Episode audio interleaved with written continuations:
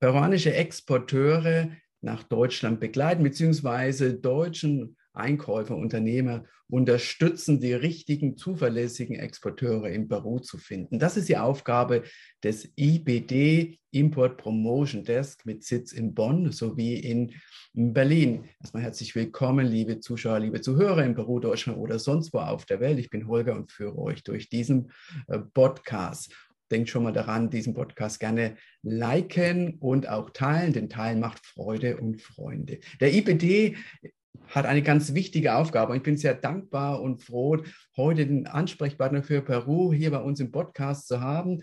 Lieber Daniel, Daniel Oppermann, herzlich willkommen zum Podcast. Ja, hi Holger, danke für die Einladung. Ich freue mich hier zu sein. Der IBD, was ist das? Was kann man sich darunter vorstellen? Ja, das IPD, wir sagen immer das IPD, mhm. ähm, ist äh, ja eine Initiative zur Importförderung aus Entwicklungs- und Schwellenländern. Äh, das ist ein Gemeinschaftsprojekt meines Arbeitsgeber, meines Arbeitgebers, äh, der Sequa G GmbH mit Sitz in Bonn, wie du schon richtig gesagt hast, und äh, des Bundesverbands für Großhandel, Außenhandel und Dienstleistungen mit Sitz in Berlin Deswegen haben wir auch diese Doppelstruktur, ein Büro in Bonn bei der Sequa und ein Büro in Berlin, wo ich jetzt gerade sitze beim BGA. Und ja, was wir machen ist, äh, wir unterstützen kleine und mittelständische Unternehmen aus verschiedenen Branchen, äh, aus verschiedenen Entwicklungs- und Schwellenländern dabei, ihre Produkte nach Europa zu verkaufen. Und das Ganze ist angelegt als ein äh, ja, äh, Projekt der Entwicklungszusammenarbeit mit Fördermitteln des äh, Bundesministeriums für wirtschaftliche Zusammenarbeit und Entwicklung und hat eben das Ziel, äh, insbesondere in ländlichen Regionen, in unseren Partnerländern, äh, Jobs zu schaffen, Einkommensmöglichkeiten für die dortige Bevölkerung zu schaffen und ja, äh, da eben positive Entwicklungen anzustoßen. Mhm. Sehr schön. Wir gehen gleich nochmal etwas tiefer hinein.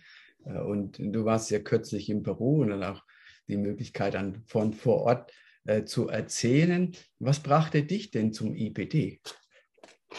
Oh, das ist äh, ja äh, eine längere Geschichte.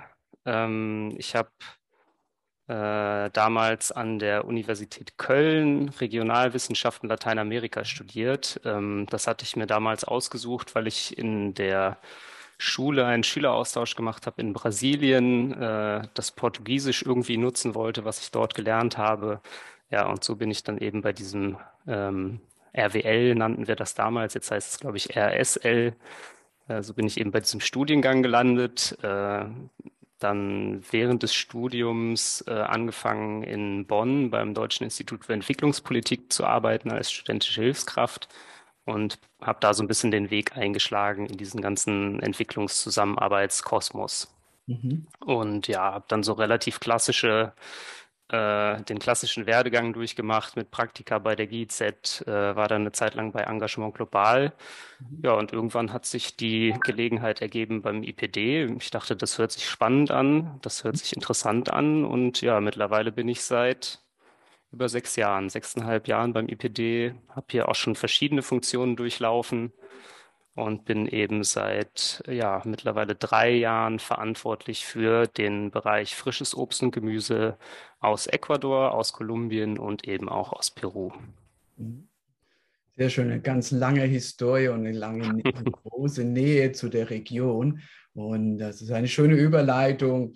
Äh, Peru, als du das erste Mal in Peru warst, vermutlich bist du dort gelandet und am Flughafen Jorge Chavez ausgestiegen. Wie war das für dich im Vergleich zu den Ländern, die du davor kanntest? Ja, zuerst mal muss ich sagen, ich bin natürlich längst nicht so ein Peru-Experte wie du. Ähm, Peru habe ich sozusagen adoptiert erst vor einem Jahr als, äh, als Land, äh, für das ich zuständig bin, von einer Kollegin, die das vorher sehr, sehr lange gemacht hat ähm, und dann eben den Job gewechselt hat. Dann haben wir überlegt, hier intern, wie teilen wir das jetzt in Zukunft auf? Und weil ich eben schon Kolumbien und Ecuador abgedeckt habe, ähm, die Produkte ein bisschen ähnlich sind und äh, ja, die, die, die, das, das Business ein bisschen ähnlich funktioniert, habe ich dann eben gesagt, ja, warum nicht auch Peru? Mhm. Kann man vielleicht ein bisschen Skaleneffekte nutzen mhm. und ähm, ja, war für mich dann natürlich auch neu und spannend und interessant. Und klar, der erste Eindruck war natürlich, äh, ja, wenn man, wenn man eben äh, reinfliegt nach Lima, kommt übers Meer und sieht aber auch schon die Anden im Hintergrund. Das ist natürlich alles irgendwie beeindruckend. Äh, es war auch ganz anders, als ich es mir vorgestellt habe, um ehrlich zu sein. Ich war da ein bisschen, bisschen naiv, bisschen ignorant, muss ich sagen. Also Lima sieht ganz, ganz anders aus, als ich es mir vorgestellt habe. Aber ja, kommt man da nach so einem Interkontinentalflug an und ist natürlich erstmal baff. Mhm. Äh, aber nee, also wirklich äh, tolle Stadt, tolle Region und ähm, ich hatte dann gleich während der ersten Reise auch die Gelegenheit, äh, in die Selva Central zu fahren. Mhm. Wir arbeiten also in Peru ganz viel mit Ingwer-Produzenten. Die sind klassischerweise eben in, in Pichanaki, in Satipo, äh, in der Ecke. Ähm, und das ist natürlich ein ganz schöner Ritt. Äh, wir sind dann damals, um das Ganze ein bisschen abzukürzen, von Lima nach Jauja geflogen. Mhm. Dann in Jauja auf was weiß ich wie vielen tausend Metern ausgestiegen, damals noch mit äh, Doble Mascarilla und so weiter unter Pandemiebedingungen. Da bleibt einem erstmal ein bisschen die Luft weg. Ja. Ähm, genau, und dann sind wir von Jauja über Tama mit Zwischenstopp in Tama eben Mhm. äh, die Anden runter in die Selva Central. Und ja, also da kann man nichts anderes sagen. Das ist wirklich ehrfurchtserbietend, wenn man da eben diese, diese Berge sieht und dann diese, diese Diversität, wie sich die, mhm. die Landschaft verändert, wenn man dann eben runterfährt in die, in die äh, ja, Selva-Region. Mhm. Dann bist du angekommen, also Satipo ist, ich würde das mal beschreiben, Peru hinter den, Anden nach unten Richtung Brasilien. Also das ist näher an, an der brasilianischen Grenze, als es jetzt an, äh, in Lima zugehörig wäre und schon gefühlt auch eine eigene kulturelle Welt. Da ist Lima echt weit weg. Wie war das dann, als du auf den, bei den Ingwer-Anbauern auf dem Feld warst? Was hast du da gesehen? Ähm, ja, die Ingwerproduktion in dieser Region spielt seit ein paar Jahren eine riesige Rolle. Ähm, und es gibt immer mehr Leute, die da Ingwer produzieren. Das wird aber auch ganz viel vor allem von Mikro- und, und, und Kleinstproduzenten produziert und dann eben von Exporteuren äh, eingesammelt und, und exportiert. Und ja, dementsprechend sind dann da die Strukturen zum Teil auch sehr, sehr, sehr einfach, sage ich mal. Ähm, wir sind dann, ich kann mich erinnern, wir haben einen Produzenten besucht, sind dann äh, von Pichanaki aus nochmal, was weiß ich, zwei, drei Stunden irgendwelche Berge hochgefahren in den Dschungel rein. Mhm. Ähm, und ja, da, da saßen dann eben ein paar Leute auf der Ingwerplantage und haben da den Ingwer aus der, aus der Erde gegraben, noch alles sehr, sehr äh, manuell, sehr händisch. Äh, da kriegt man natürlich auch einen gehörigen Respekt davor, vor der Arbeit, die diese ja. Leute da eben machen. Ne? Also das ist, glaube ich, was, was man als europäischer Konsument gar nicht so auf dem Schirm hat, wie viel Arbeit dahinter steckt und äh, ja, äh, wie, was für was für ein anstrengender Beruf das ist und auch mhm. was für ein Beruf, wo man sich dann eben vielleicht auch Sorgen macht, wie wird die nächste Ernte und so weiter und so fort. Das ist was, was ich mir in Europa manchmal ein bisschen wünsche, dass wir mehr Respekt davor haben und, und die Lebensmittel, die wir hier konsumieren, die für uns irgendwie alltäglich und äh, ja, selbstverständlich sind, dass wir, dass wir die eben einfach wertschätzen. Mhm. Ja, also das ist so der Eindruck, also aus den anderen sehr schön beschrieben. Du warst letztens ja auch im Norden Perus. Genau, ich war jetzt ähm, vor einigen Wochen zum zweiten Mal. Dann hatte ich die Gelegenheit, eben auch vor Ort äh, unterwegs zu sein. Da haben wir dann äh, eine etwas andere Route gehabt und sind unter anderem in Piura gewesen und Tambo Grande, wo es äh, sehr viel Mango-Produktion gibt, aber auch äh, ja, Zitrus, äh, Avocado und so weiter. Und ähm, ja, die Küste, das ist natürlich dann auch irgendwie eine ganz andere Welt. Ähm, man muss sich das so vorstellen, man äh, landet am Flughafen in Piura auf ein, eigentlich in einer Wüste mhm. äh, und denkt, aber wo wollen die denn hier Mango anbauen? Mhm. Und ähm, ja, wenn man dann, da gibt es dann eben Strukturen, äh, Kanäle, die eben aus den Anden das Wasser runterbringen, äh, die, die dann dafür sorgen, dass auch in dieser Region ähm, bestimmte Produkte angebaut werden können, die eben, die eben Wasser verbrauchen. Ähm, wie gesagt, also das ist was, was mich, was mich bei beiden Reisen schon sehr, sehr beeindruckt hat, ist, wie divers dieses Land ist, ne? wie unterschiedlich die Regionen, äh, wie unterschiedlich die Landschaft, die Topografie und so weiter. Äh, ja, bin, bin sehr glücklich, dass ich das mal sehen konnte. Mhm. Und freue mich auch jetzt schon wieder auf die nächste Reise, obwohl es natürlich auch immer äh, relativ anstrengend ist, wenn man dort dann eben unterwegs ist. Ja, ja, sehr schön, die, die zwei, also zwei sehr unterschiedliche Erlebnisse, die du geteilt hast. Und, äh, glaube ich, sehr trefflich äh, bezeichnet Peru als sehr äh, divers als Land und ich habe auch so einen Eindruck von den Unternehmen her. So die, lass uns da mal etwas darauf reflektieren, auf die Unternehmer. Sind das diese ganz großen? Sind das ganz kleine, so wie eher in, in Ingwer, so wie ich es verstanden habe? Ist es etwas dazwischen? Wie ist das? Ähm, ja, also qua Mandat oder qua Projektantrag haben eben ähm, die Vorgabe, mit kleinen und mittelständischen Produzenten zusammenzuarbeiten. Da mhm. gibt es dann so Definitionen von der Europäischen Kommission, was ist eigentlich ein kleiner und ein mittelständischer Betrieb. Ich kann dir das gar nicht so genau aufsagen, ähm, aber ja, da kann man sich dann so ein bisschen dran orientieren an dieser Definition. Ähm, grundsätzlich ist es so, dass äh, auch ganz unabhängig von Peru, ähm, dass es sehr auf das Produkt ankommt, äh, mhm. wie die Unternehmen dann aussehen. Ne? Also wir hatten das jetzt schon mit, den, mit dem Ingwer, das sind dann Kleinstproduzenten oder Kooperativen. Ähm, wenn wir über zum Beispiel Exoten sprechen, das gibt es ja in Peru auch, ich sag mal jetzt Granadilla, also äh, äh, Passionsfrüchte, solche Art von Produkten, dann sind das auch in der Regel eher sehr kleine Betriebe, mit denen wir da, mit denen wir da arbeiten, weil man einfach ja auch gar nicht die großen Märkte für diese Produkte hat. Ne? Das ist ein schöner Markt, aber es ist ein Nischenmarkt und, und da muss man nicht eben Container nach Container nach Container schicken, sondern eher mal eine Palette hier, mal eine Palette da. Mhm. Ähm, bei den größeren Produkten äh, also im Prinzip alles, was man an Exoten so im Supermarkt permanent finden kann, sei es jetzt Avocado oder, äh, oder Mango oder Bananen und so weiter. Da können das auch schon mal größere Unternehmen sein. Also ich sage jetzt größere, natürlich nicht die, die Riesen, äh, die Riesenkonzerne, das, das riesige Agribusiness, die mhm. haben unsere Unterstützung gar nicht, äh, äh, brauchen die Unterstützung von unserer Seite gar nicht.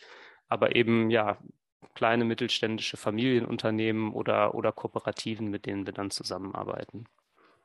Also mhm. ein sehr, sehr breit gefächertes ähm, Portfolio, sage ich mal, und äh, das äh, spiegelt sich dann auch im, ich sag mal, im Professionalisierungsgrad oder im, im, im, im Grad, wie, wie reif die Firma ist, äh, wie viel Erfahrung die hat, spiegelt sich das eben auch wieder. Also wir haben da wirklich von absoluten Exportanfängern bis die machen das schon ein paar Jahre, haben wir da alles dabei. Mhm. Wir kommen gleich auf die Einkäuferseite davor nochmal einen Blick auf die peruanische Seite aus deiner Sicht in Bezug auf Herausforderungen. Wo hakt es bei den peruanischen Exporteuren am meisten aus deiner Erfahrung heraus? Ähm, ja, das ist eigentlich relativ einfach zu beantworten. Die ähm, wenn die Unternehmen äh, Deutschland, Europa als ihren Zielmarkt identifiziert haben, ähm, dann bringt das eben mit sich, dass sie sehr hohe Anforderungen an Produktqualität, an äh, Lebensmittelsicherheit, an Standards und Zertifizierungen, ähm, äh, ja, dass sie die eben mitbringen müssen. Und das ist in der Regel das, was, äh, ja, was bei vielen Unternehmen dann noch so ein bisschen hakt. Mhm. Ähm, ich kenne mich, wie gesagt, am besten im Obst- und Gemüsebereich aus. Da haben wir seit einigen Jahren, ähm, Jahrzehnten möchte ich fast sagen, die Global Gap Zertifizierung. Äh, das ist äh, ja Good Agricultural Practices. Mhm. Ähm, eine Zertifizierung, die von der man sagt, dass sie in der Regel so das Eintritts, die Eintrittskarte für den europäischen Markt ist. Also wenn man das nicht hat, ähm, dann braucht man es in der Regel gar nicht versuchen. Mhm. Und ähm, das ist für einige Exporteure relativ leicht zu erreichen, die, die, die da eben schon professionell aufgestellt sind. Ähm, für andere, ja, die, die müssen da eben ein bisschen, bisschen mehr Arbeit investieren, mehr, mehr Zeit investieren. Und es ist natürlich auch immer eine, eine finanzielle Herausforderung. So eine Zertifizierung kostet. Ähm, Beratung, wie komme ich zu dieser Zertifizierung, das kostet auch. Und ähm, ja, da sind wir aber tatsächlich auch gerade so ein bisschen dran an dem Thema. Mhm. Ähm, das IPD arbeitet nicht nur mit ähm, kleinen und mittelständischen Unternehmen, sondern wir suchen uns in der Regel in unseren Partnerländern auch ähm, ja, Partnerorganisationen. Das können dann Kammern, Verbände, Ministerien ähm, etc. etc. sein, ähm, mit denen wir uns zusammentun und mit denen wir zusammen versuchen, also in der Entwicklungszusammenarbeit muss man ja eigentlich immer davon ausgehen, dass man irgendwann obsolet wird. Und der mhm. Anspruch des IPD ist eben auch zu sagen, okay, wenn, wenn es das IPD irgendwann nicht mehr gibt, dann muss jemand anders in der Lage sein, das, was wir aktuell an Services anbieten und an Leistungen äh, vor Ort anbieten zu können. Und deswegen äh, arbeiten wir eben auch mit diesen sogenannten BSOs, Business Support Organizations. Ähm, und im Fall von, von Peru äh, sind wir gerade mit einer Organisation äh, an dem Thema Zertifizierung dran, mit Sierra und Selva Exportadora. Das ist äh, eine, ja, wie, wie, so eine Art Behörde, die angedockt ist ans, ähm, ans Landwirtschaftsministerium, die ganz viel mit, mit Kleinbauern, mit Kleinbauerkooperativen arbeiten. Ja, und wir versuchen jetzt gerade zusammen mit den Mitarbeitenden von Sierra und Selva das Thema äh, Zertifizierung für internationale Märkte so ein bisschen zu, zu beackern, im wahrsten Sinne des Wortes. Sehr schön. Mit Blick auf die deutschen Importeure, wie kann man sich das vorstellen? Habt ihr eine Liste? Kennt ihr die Menschen? Und dann sagt ihr zu den Exporteuren im Büro hier, da hast du zehn Einkäufer für Ingwer. Also wahrscheinlich gibt es in Deutschland etwa 30 bis 40 Einkäufer insgesamt, die dann in Peru, in Brasilien, Thailand, China und sonst wo, wer noch irgendwer glaubt, nach Deutschland exportieren zu wollen, dann ein, einkaufen. Dann pitchen die peruanischen Exporteure und dann wird es etwas oder wird es nichts. Oder wie, wie kann man sich das vorstellen? Ja, das ist gar nicht so weit entfernt von der Realität. Ähm, es ist allerdings keine Liste, es ist ein sogenanntes äh, Customer Relationship Management System, das wir mittlerweile führen. Mhm. Es hat mal als Liste angefangen, mhm. aber das IPD gibt es eben auch schon zehn Jahre. Wir haben gerade Jubiläum gefeiert mhm. und dementsprechend äh, haben wir das dann auch ein bisschen professionalisiert über diese zehn Jahre. Es ist also eine Datenbank, ähm, in der wir interessierte Importeure ähm, aufgelistet haben, auch nach Produktinteresse und so weiter kategorisiert. Und äh, diese Importeure, ähm, ja, die schreiben wir in gewisser Regelmäßigkeit an, wenn wir zum Beispiel ja, Einkäuferreisen organisieren in eines unserer Partnerländer oder wenn wir Delegationen aus unseren Partnerländern nach Europa einreisen oder wenn wir, wie zum Beispiel gerade vor einer Woche, da waren wir auf der Fruit Attraction, das ist äh, eine große Obst- und Gemüsemesse in Europa, ähm, in Madrid. Äh, wenn wir eben auf diese Messen gehen, dann kontaktieren wir die Einkäufer, stellen ihnen unsere, in Anführungsstrichen, unsere Exporteure eben vor, mhm. äh, verschicken eine Broschüre mit äh, kleinen Profilen von diesen Unternehmen, Wer sind Sie? Was haben Sie im Angebot? Ähm, welche Zertifizierung? Wer ist die Kontaktperson? Was macht Sie besonders? Warum glaubt das IPD, dass Sie gut für den europäischen oder deutschen Markt geeignet sind? Dann werden diese Importeure also angeschrieben. Wir haben auch immer ein, ein Team von Expertinnen und Experten, die sich gut im Sektor auskennen, die dann eben das Telefon in die Hand nehmen und äh, zum Teil auch die Importeure abtelefonieren und fragen, mhm hey, du hast mir letztes Mal auf der Food Logistica in Berlin gesagt, du suchst gerade Ingwer aus Peru. Wir haben jetzt auf der Food Attraction diesen und äh, jenen Ingwer-Produzenten aus Peru da. Hast du Lust, dich mit dem zu treffen? Und ähm, Das ist dann für die Exporteure, die auf die Messe kommen, natürlich schön, weil sie schon eine Reihe von Terminen haben mhm. mit Leuten, die ein ehrliches Interesse an ihren Produkten haben. Und für die Importeure ist das ein, glaube ich, ein ganz hilfreicher Service und deswegen nehmen die das auch in der Regel gerne in Anspruch, weil sie weil die Suche nach neuen Lieferanten für sie auch immer mit Kosten, mit Aufwand verbunden ist. Und wenn das IPD jetzt schon mal da war, wenn sie die Produzenten vor Ort besucht hat und, äh, und das IPD-Audit gemacht hat, dann ähm, heißt es nicht, dass die Importeure nicht ihre eigene Due Diligence machen müssen, mhm. ihre, eigene, ihre eigenen Audits der, der Lieferanten. Aber es heißt, dass es sich lohnt, sich den mal anzugucken, weil da schon mal jemand da war, äh, das IPD war schon mal da und hat so eine Art Pre-Screening gemacht oder mhm. so ein, so ein Filter, ne? so eine Filterfunktion für die Importeure ähm, die wissen dann, okay, das ist keine verschwendete Zeit, wenn ich mich mit dem hinsetze. Mhm. Ja, sehr schön. Es hilft dann beiden, auf beiden Seiten. Genau, das ist so, so ein bisschen die Logik, wie das Ganze funktioniert. Zielgruppe sind eben die KMUs in, also die kleinen mittelständischen Unternehmen in Peru oder anderen Entwicklungs- und Schwellenländern. Es ist eben eine Win-Win-Situation. Ähm, und äh, deswegen, ja, deswegen funktioniert das auch ganz gut. Ja, genau. Die haben in der Tat ja auch das Interesse, so wie du es beschreibst. Es ist, glaube ich, für als Importeur extrem unerfreuliches Gefühl, die Ware verkauft zu haben bei seinen Kunden und dann kommt die nicht an oder in einer Qualität, die dem nicht entspricht. Äh, das, glaube ich, das zu vermeiden ist für einen Großhändler ziemlich, äh, ziemlich wichtig. Ja. Genau. Und ich meine, also gerade wenn wir über frisches Obst und Gemüse sprechen, das ist natürlich ein extrem risikobehaftetes äh, Geschäft. Da kann sowas immer passieren. Aber ähm, ja, da versuchen wir dann eben auch unseren Teil beizutragen, dass wir da einfach auch langfristige Lieferbeziehungen ähm, ja, zwischen Exporteur und Importeur etablieren und, und ja, einfach versuchen, dass, dass wir da eine Art Vertrauen kreieren und äh, ja, das dann eben auch langfristige Effekte hat. Mhm, sehr schön. Bevor wir langsam zum Ende kommen, wie lange bietet ihr den Service einem Kunden an? Also über welchen Zeitraum könnt ihr jemanden begleiten aus Peru? Ähm, das kann eigentlich sehr individuell sein. Wir sagen normalerweise ungefähr drei Jahre, ähm, die ein Exporteur das IPD-Curriculum oder das IPD-Programm durchläuft. Mhm.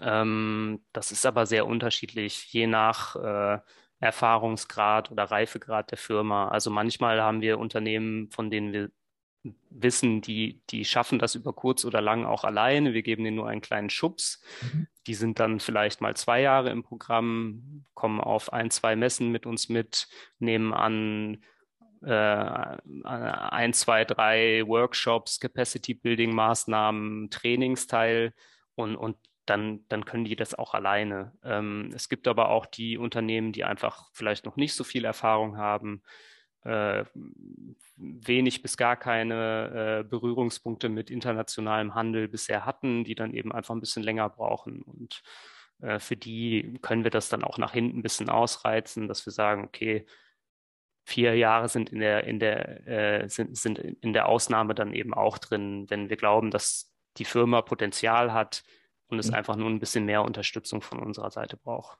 Ja. Um abschließend nochmal auf die Branchen genau zu schauen, aus welchen Branchen, auf welche Branche seid ihr fokussiert?